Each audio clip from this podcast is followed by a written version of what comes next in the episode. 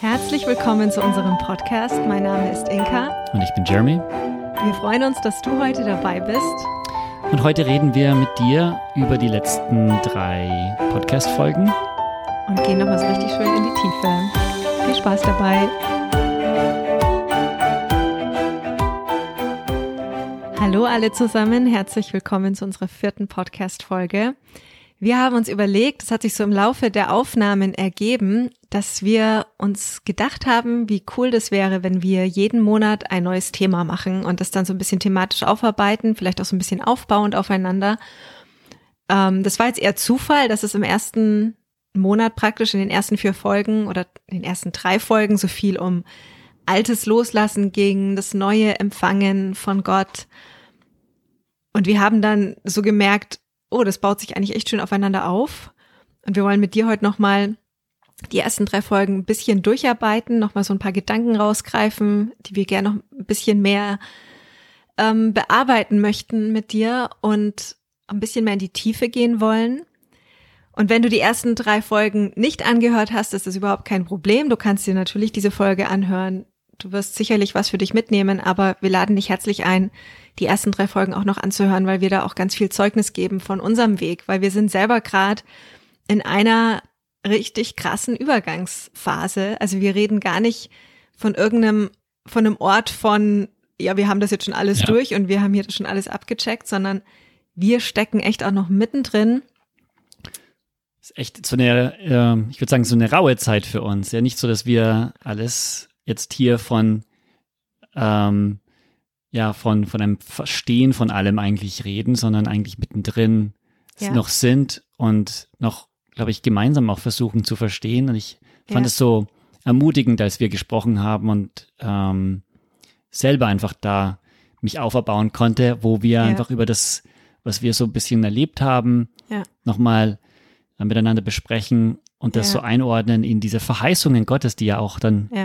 Verheißungen, die einfach aufbauen und, ja. und ermutigen. Ja. Und in vielerlei Hinsicht haben wir schon erfahren dürfen jetzt in diesen letzten Monaten, dass der Herz uns durchgebrochen ist und dass Dinge sich auch entwickelt haben. Also es ist nicht mehr so, dass wir da stehen, wo wir vor einem Jahr waren. Aber vieles ist halt noch nicht klar und vieles ist noch ein riesengroßes Fragezeichen bei uns.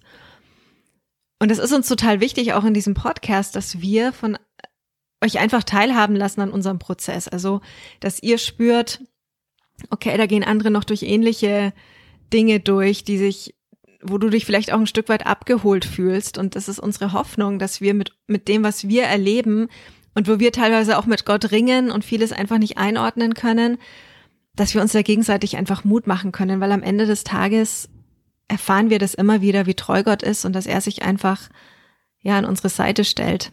Ja.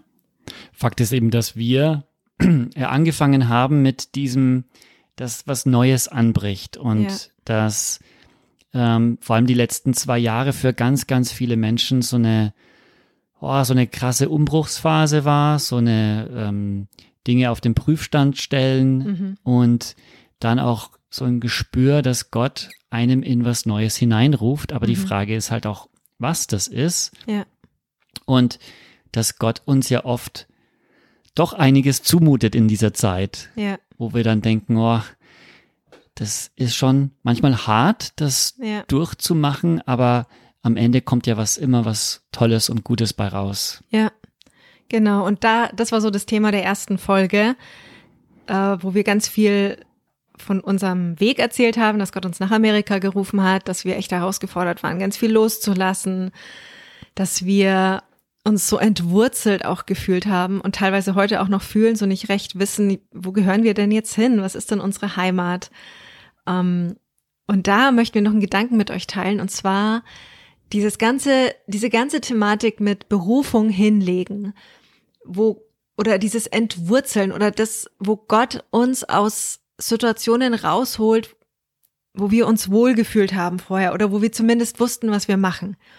Und ich glaube, oder Jeremy und ich, wir beide glauben, dass das gerade eben voll das Thema ist bei ganz vielen Menschen, dass Gott uns so herausholt aus Situationen, aus, aus Selbstberufung, auf alles, was irgendwie so sicher war, so Alles, wo man sich genau. so festgehalten hat. Genau, alles, was sich sicher angefühlt hat, wo man, wo man wusste, was man macht, wo auch Segen drauf lag, Mhm. wo, ja, wo, wo man auch Frucht gesehen hat. Also Voll. das war jetzt, ähm, vieles von dem, was wir jetzt hinter uns gelassen haben, war ja nicht schlecht. Nein, absolut nicht. Das Nee. waren ja wunderbare Jahre, wo, wir auch viel, viel Segen auch Ja, äh, gesehen hat, wie Gott auch Menschen gesegnet hat durch, durch die Arbeit von Free Indeed, durch Tochter Gottes, Ja. durch andere Dinge.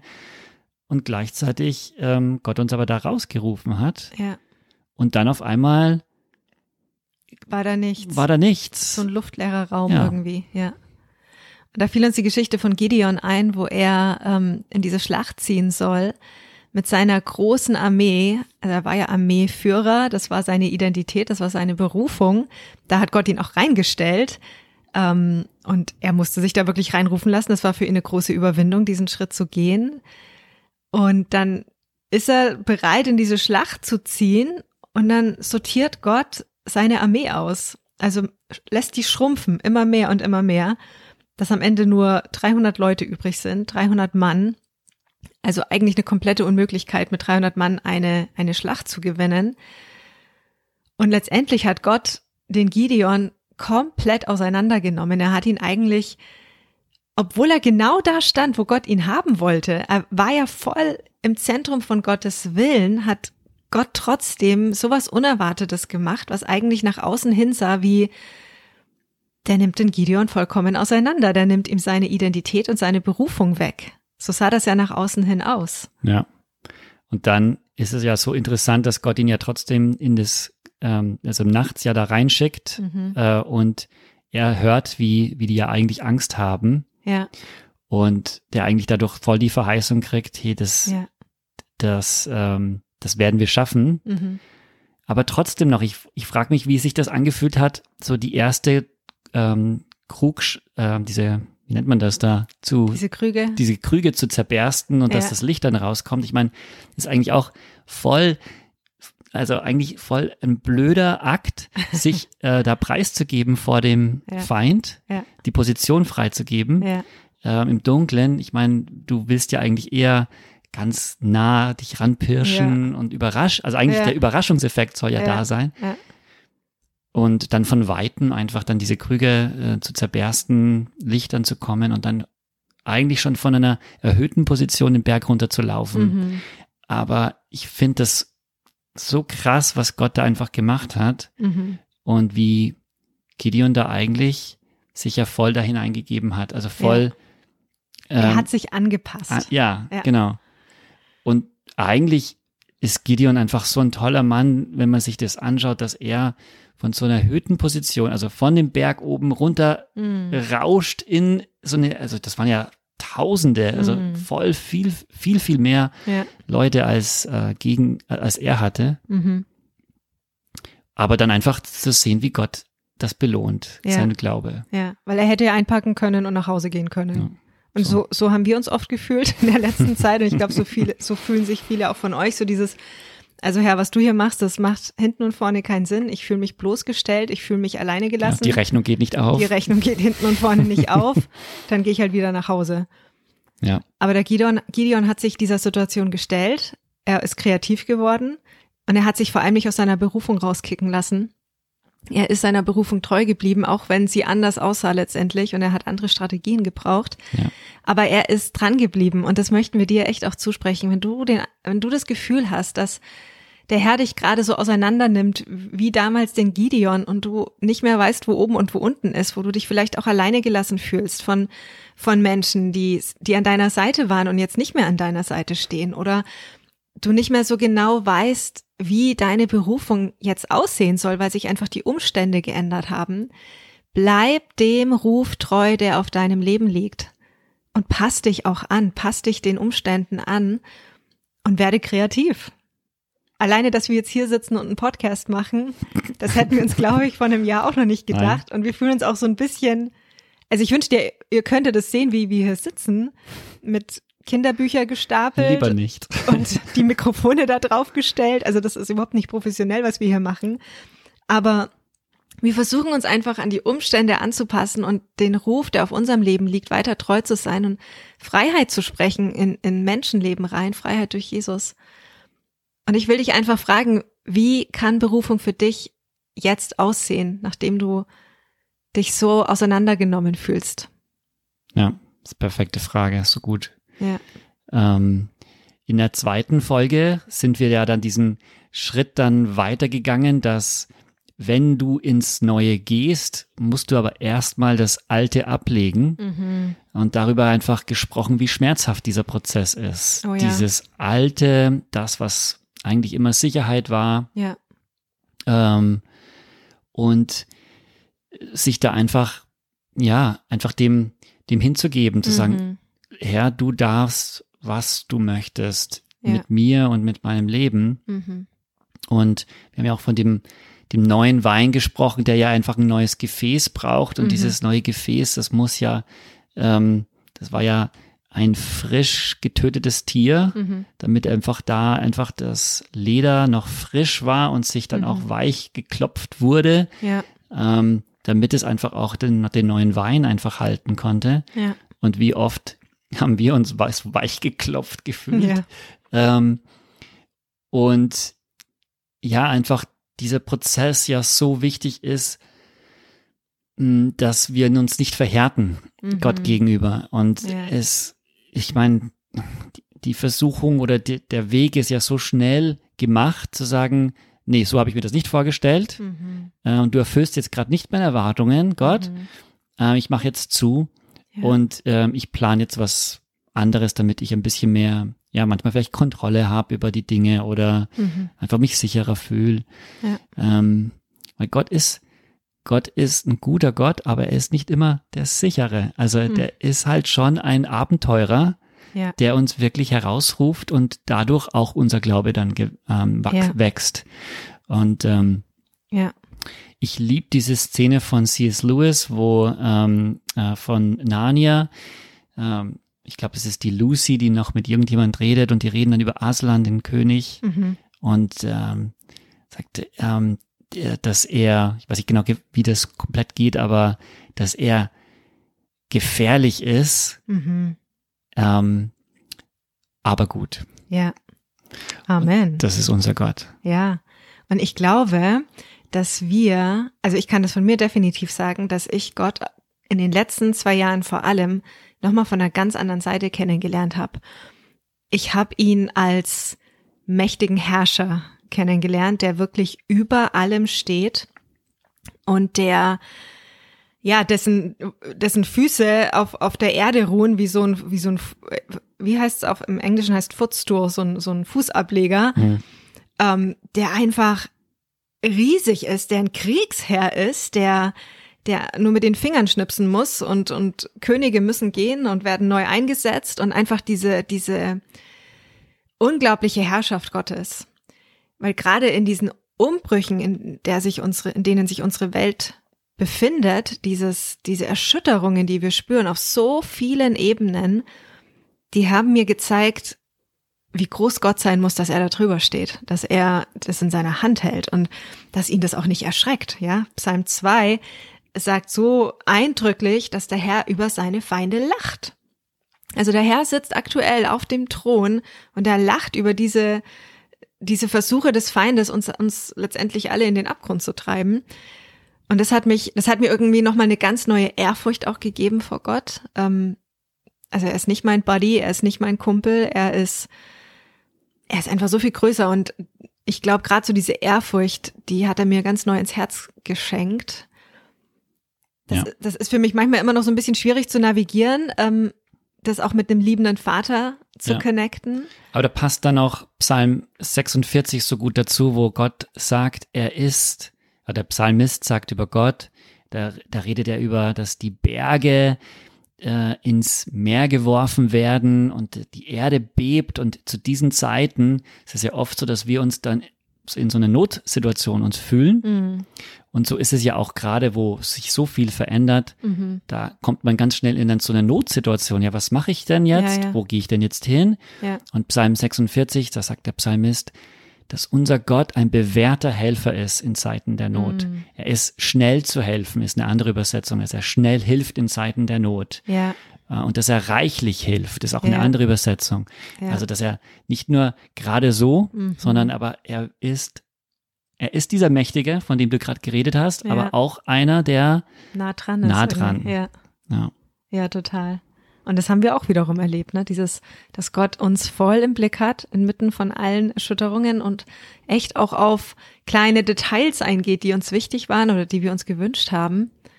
Ja, das stimmt eigentlich. Also das ist, insgesamt habe ich das Gefühl, mein Bild von Gott hat sich nochmal um einiges vergrößert. Also wie wenn so mein, mein Blickfeld größer geworden ist. Also ich kann irgendwie mehr wahrnehmen von Gottes Größe, obwohl ich weiß, dass es wahrscheinlich immer noch mit einem kleinen Fingernagel an der Oberfläche gekratzt. Mhm. Aber es ist einfach spannend zu erleben, wie Gott sich offenbaren möchte, selbst in diesen Zeiten, wie, wie er ähm, uns einfach mehr von sich zeigen möchte. Und ich, ja, und oft halt auch da das Bewährte nicht mehr so greift Ja, und man, genau. sich man auf das Neue quasi einlassen muss, damit genau. er wieder halt diesen mit uns reden kann oder irgendwie so wieder Total. verknüpfen kann mit uns. ja. Und ich denke, jeder, der Gott in eine Box gepackt hat, hat massive Probleme bekommen Mhm. in dieser Zeit mit seinem Glauben. Also ich weiß von mir das, weiß von mir das auch, dass ich wirklich mit Gott gehadert habe teilweise. Warum lässt du das zu? Warum passiert das jetzt? Warum ist Ja. das gerade so, wie es eben ist? Das passt nicht mit dem zusammen, wie ich dachte, dass du bist. Also das hat wirklich, Gott hat so viel angestoßen, so viele Prozesse und wie du am Anfang gesagt hast, mit diesem Weichklopfen, der Schlüssel ist wirklich, dass wir uns weichklopfen lassen, also im Sinne von weich bleiben vom Herrn und noch weicher werden und Ja. uns nicht verhärten, uns nicht zurückziehen, nicht bitter werden. Ja. Das ist echt der Schlüssel gerade. Und trotzdem in dem ganzen Gottesfrieden ist, ist ähm, möglich für uns. Also es ist ja das Tolle, dass in so Not, Zeiten der Not und ähm, egal was da um uns herum ist, Mhm. haben wir Zugang zu seinem Frieden. Mhm. Weil Jesus ja gesagt hat, seinen Frieden lässt er uns. Ja, Das heißt, wir haben Zugang dazu, aber um da reinzukommen, ist halt dieses so wichtig, den, das Recht aufzugeben, mhm. ähm, zu verstehen, dass Ja. wir alles verstehen, weil sonst ist es einfach so ein frustrierender Pfad, auf dem man ist und sagt, ich, ich verstehe es einfach nicht, ich verstehe es nicht. Und wenn man Ja, da ja. immer wieder in diesem Kreislauf ist, ja, dann, frust, dann ist das auch gefundenes Fressen für den Feind, der dann Mhm. einfach sagt, okay, haha, du verstehst Gott nicht. Mhm. Ähm, ist er wirklich gut? Ist er wirklich derjenige, der auf dich Ja. aufpasst? Ja. ja. Und das ist eigentlich jetzt eine gute Überleitung ähm, für die dritte Folge, die wir aufgenommen haben, wo wir einen Punkt gar nicht, wo wir auf einen Punkt, den wir uns eigentlich aufgeschrieben haben, gar nicht eingegangen sind, nämlich, dass jedes Problem eine Verheißung birgt. Und Ja. dass da, wo wir an unsere, an unser Ende kommen, Gott etwas Neues machen kann, also einen Neuanfang schenken kann. Ja.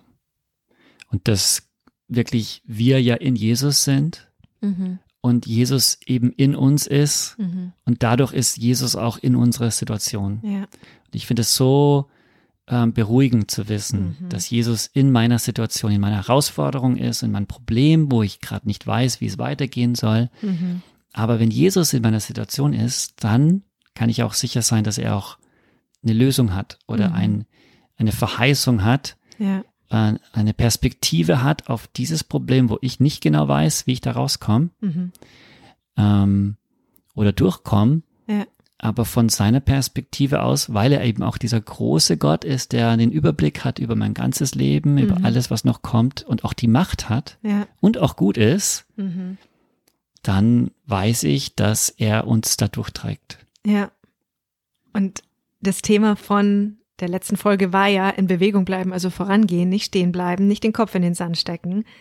Und wenn man weiß, dass Jesus in uns ist, und diesen Gedanken finde ich wirklich so wunderschön, dadurch, dass er in uns ist, ist er auch in unserer Situation mit drin. Also der ist nicht irgendwie irgendwo komplett anders und schaut von außen auf das Ganze. Er ist ja mitten drin. Ja, oder dass wir den irgendwie herbeirufen müssen, Ja. so Jesus, komm in mein Ding hier. Ja, Aber er ist ja schon da. Ja. Also wir haben den Heiligen Geist und dadurch auch, Ja, und mit Jesus alle Lösungen des Himmels, alle Segnungen des Himmels. Also es ist eigentlich unglaublich, was wir für Ressourcen haben als Christen. Und wir greifen auf viel zu wenig. einen Promillebereich vielleicht zurück. Es ist wirklich ist eigentlich ein Skandal, wenn man sich da so ein bisschen Gedanken drüber macht.